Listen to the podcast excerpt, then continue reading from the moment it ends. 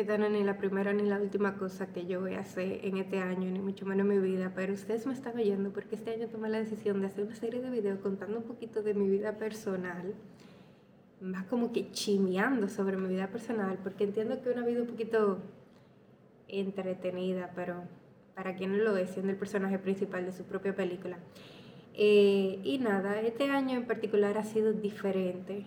Les estaré contando, quizá le voy a dar el gran spoiler porque el segundo medio año que vivo sin mi mamá, porque mi mamá se murió y su muerte causó un cambio radical en mi vida. Pero es una historia que quizás, tal vez, en lo que fluya este episodio estaremos contando. Estamos aquí reunidos porque este va a ser el primer episodio de un podcast que quiero llevar a cabo que se estará llamando La vida de adulto, un diario de jóvenes. por ahora un diario de Chabel, realmente. Y nada, em, el 27 de diciembre del 2021 mi mamá se murió. Y la última vez que yo hablé con ella, teniendo 22, fue cuando cumplí años, un 6 de diciembre. Y ella me estaba felicitando, me llamó. Fue un día sumamente arduo en el trabajo. Eh, y para que tenga un poquito de contexto, en ese momento trabajaba en un puesto de bolsa estudié matemática, me gusta mucho los mercados financieros y eso lo vamos explotando bastante porque si hay algo de que... Hay muchas cosas de las que yo no sé, pero hay poquitas cosas de las que sé mucho. Tú sabes, la ley de la concentración. Y de lo que sé mucho no puedo evitar no hablar. Entonces, eh, ok. Estaba en el trabajo, un día súper arduo, salgo, estoy cansada, ni siquiera había podido coger la hora de almuerzo porque ustedes saben, me llama mi mamá, me felicita, 6 de diciembre del 2021 y es la última vez que yo hablo con ella. Porque esa noche de ese día ella estaba interna y ella tenía un cuadro que quizá lo desglose en otro episodio, cuadro médico. Y esa noche ese cuadro médico se complicó a causarle un ACV, un accidente cerebrovascular y cráneo. Bueno, no se murió ese día, eso hubiera sido muy traumante, pero sí, duró varias semanas en coma, le realizaron una craneotomía, eso es cuando te abren un pedazo del cerebro para que se descomprima, y yo no soy médico, pero eso fue lo que me aplicaron en ese entonces, porque el accidente cerebrovascular se subió la presión intracraneana, eso es como el skull, el cráneo fin, con volumen finito, y entonces como una explosión. Eh, duró varias semanas en cuidado intensivo y falleció el 27 de diciembre. Y eso fue un poquito traumático. Fue una situación literalmente en la que tú le estás pidiendo perdón a Dios para que reverse todo lo que está sucediendo y tú te estás repitiendo por todo lo que es aparentemente malo.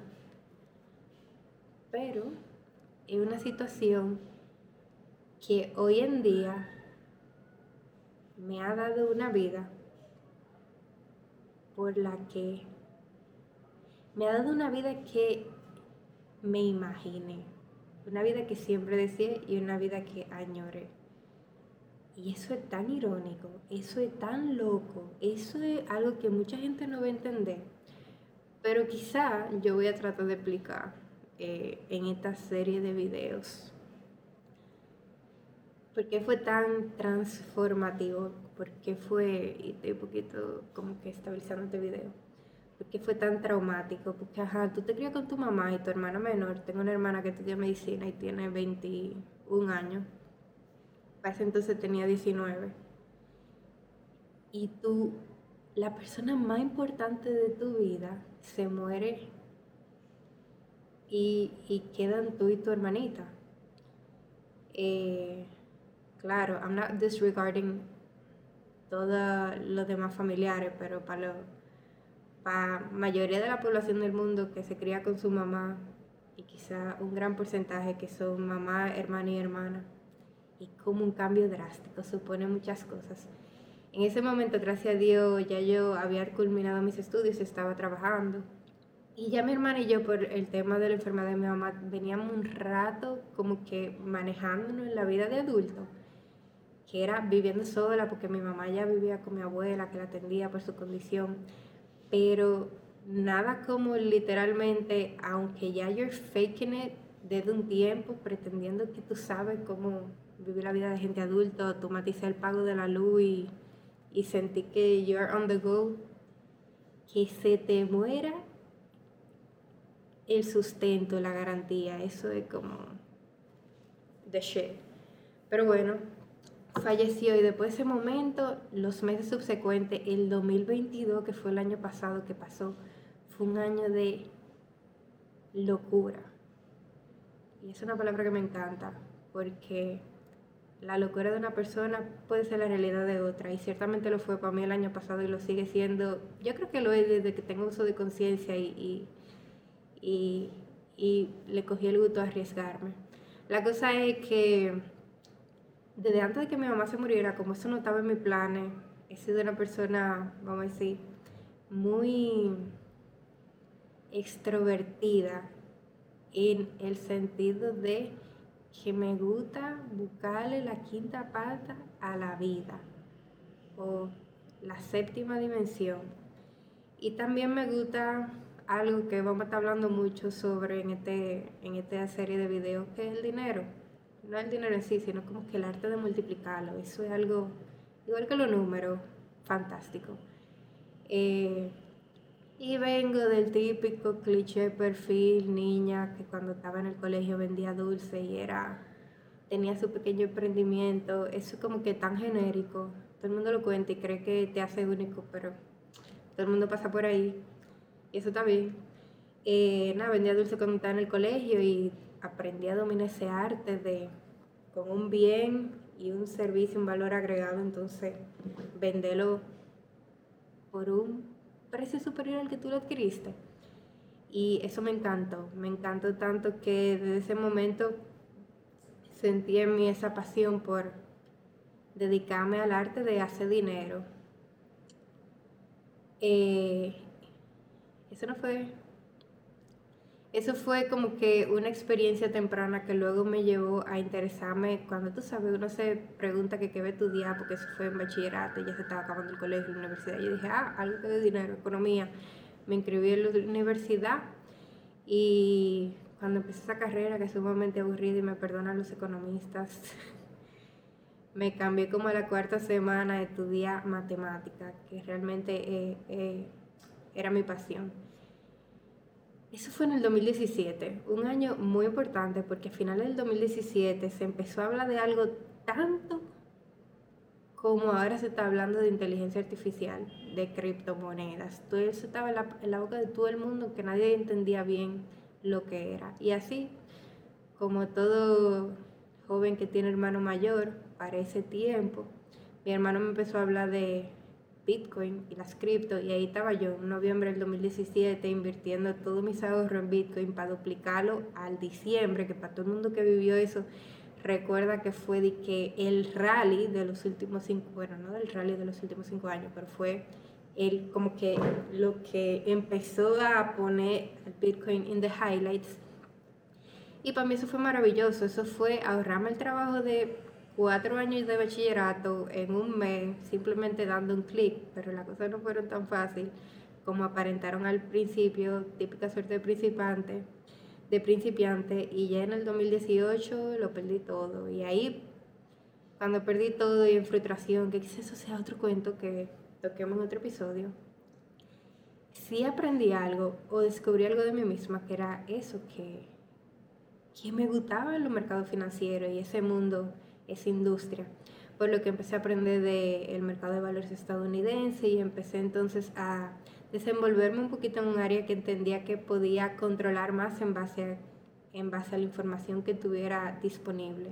Como más conservador, aunque eso es un término totalmente relativo eh, cuando estamos hablando del mundo de la finanza, pero bueno. Eh, y nada, de ahí entonces a que se desarrolle la idea de quiero hacerme súper rica y entiendo que están todos los instrumentos disponibles en el mercado y que el mundo está, o sea, las oportunidades están hechas o el dinero está hecho, no hay que buscarlo.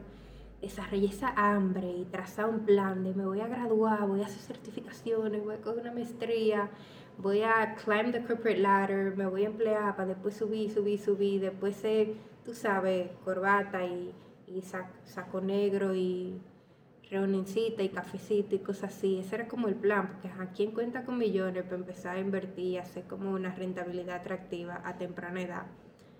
Nadie, o poca gente, un porcentaje muy bajo.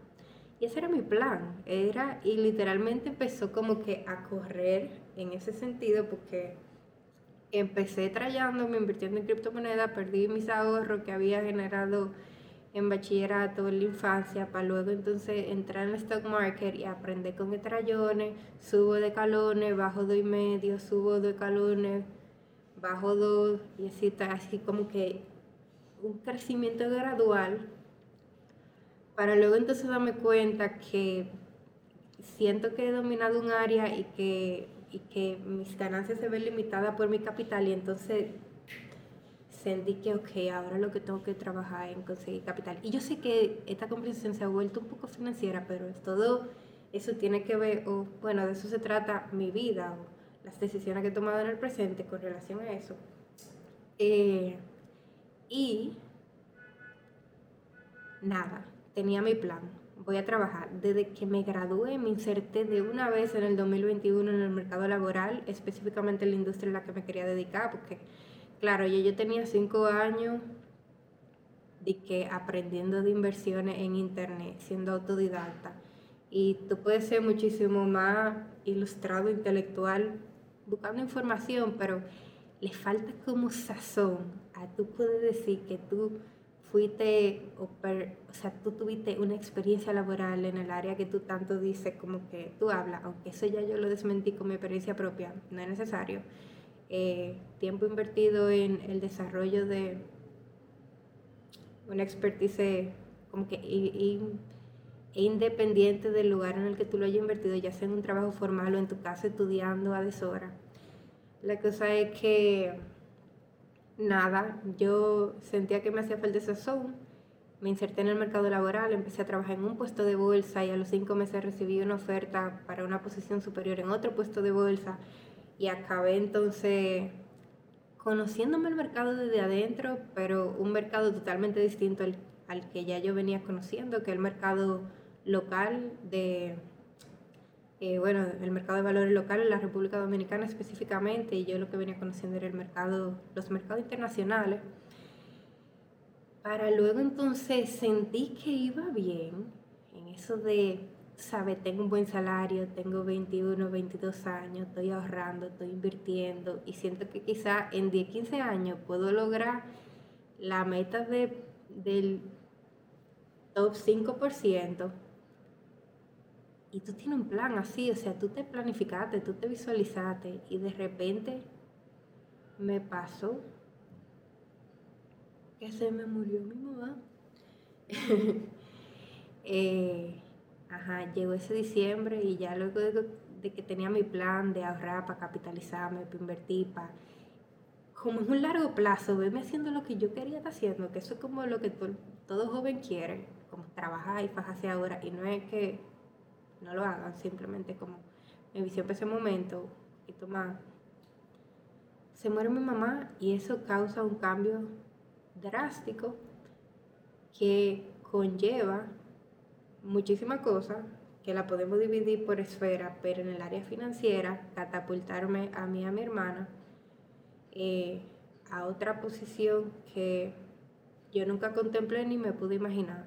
Y no es que mi mamá era millonaria, mi mamá vivía, bueno, vino de una familia muy pobre y se logró superar hasta ascender a la clase media siendo o ejerciendo la medicina, o sea, tenía un salario relativamente bueno aquí en la República Dominicana y nos dejó, siendo sincero, un dinerito, no dinerazo, pero un dinerito que quizá hubiesen supuesto para mí 10, 15 años de trabajo y varios préstamos.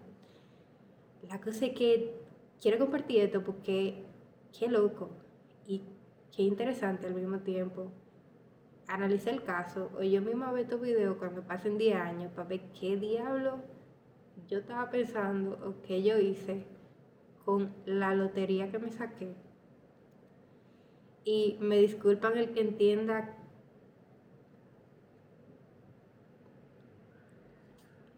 o no sé si lotería la palabra, porque hay algo que hay que confesar. Muchos de mis amigos me ven en la posición que estoy, o mucho de la gente que me conoce, porque trato de compartir muchas cosas en redes sociales de manera esporádica. Y por las cosas que comparto, dicen como que, ay, qué estilo de vida tan afortunado. Pero al mismo tiempo, como que nadie sabe el costo. Porque, ajá, uno tiene ahora un dinerito. ¿Pero qué costo? Yo estaba dispuesta a dar 10, 15 años, 20. Mi vida entera por vivir la realidad que ahora estoy viviendo. Y la vida me la dio quitándome lo más valioso e importante, eh, que fue mi mamá. Claro, si me hubiera planteado la, la opción de manera objetiva, tú pierdes tu mamá y te doy todo esto, como las dos patillitas, tú sabes, yo hubiera dicho, oh, hell no, yo sigo trabajando, pero no sé, quizá una manera de keep on en ser resiliente y seguir adelante, que me imagino que es lo que a mi mamá le hubiera gustado y es algo que me motiva precisamente a no quedarme estancada en lo que pasó, sino en eso mismo, tú sabes. Eh, entonces nada, es como que un pequeño background y un pequeño, no sé, es como algo de, del tipo de cosas que estaré compartiendo, porque como le digo, después de ese momento la vida fue loca. Yo tomé la decisión de renunciar a mi trabajo para emprender y dedicarme 100% a invertir el dinero que habíamos heredado, administrar el patrimonio que ahora se reducía a bueno, el patrimonio de mi familia que ahora se reducía a mí, a mi hermana, y aprendí literalmente en el día a día a vivir la vida de adulto desde una piel de joven que todavía no se identifica, aunque ya yo tengo los pagos recurrentes de la luz y, el internet y, y, pagamos un alquiler, es como que, como, como un síndrome de impostor, es como tú no te terminas de adaptar. Y es algo que quiero compartir porque moriría por encontrar otra gente que esté eh, haciendo esto. Porque yo no sé, a veces a mí me da como con preguntarle a padres ajenos cómo hacer alguna cosa. Pero al mismo tiempo digo, eh, no será cool de mi situación aprenderla sin guía o sin manual. Aunque no sé, uno simplemente pudiera preguntarle a ChatGPT, pero eso no está.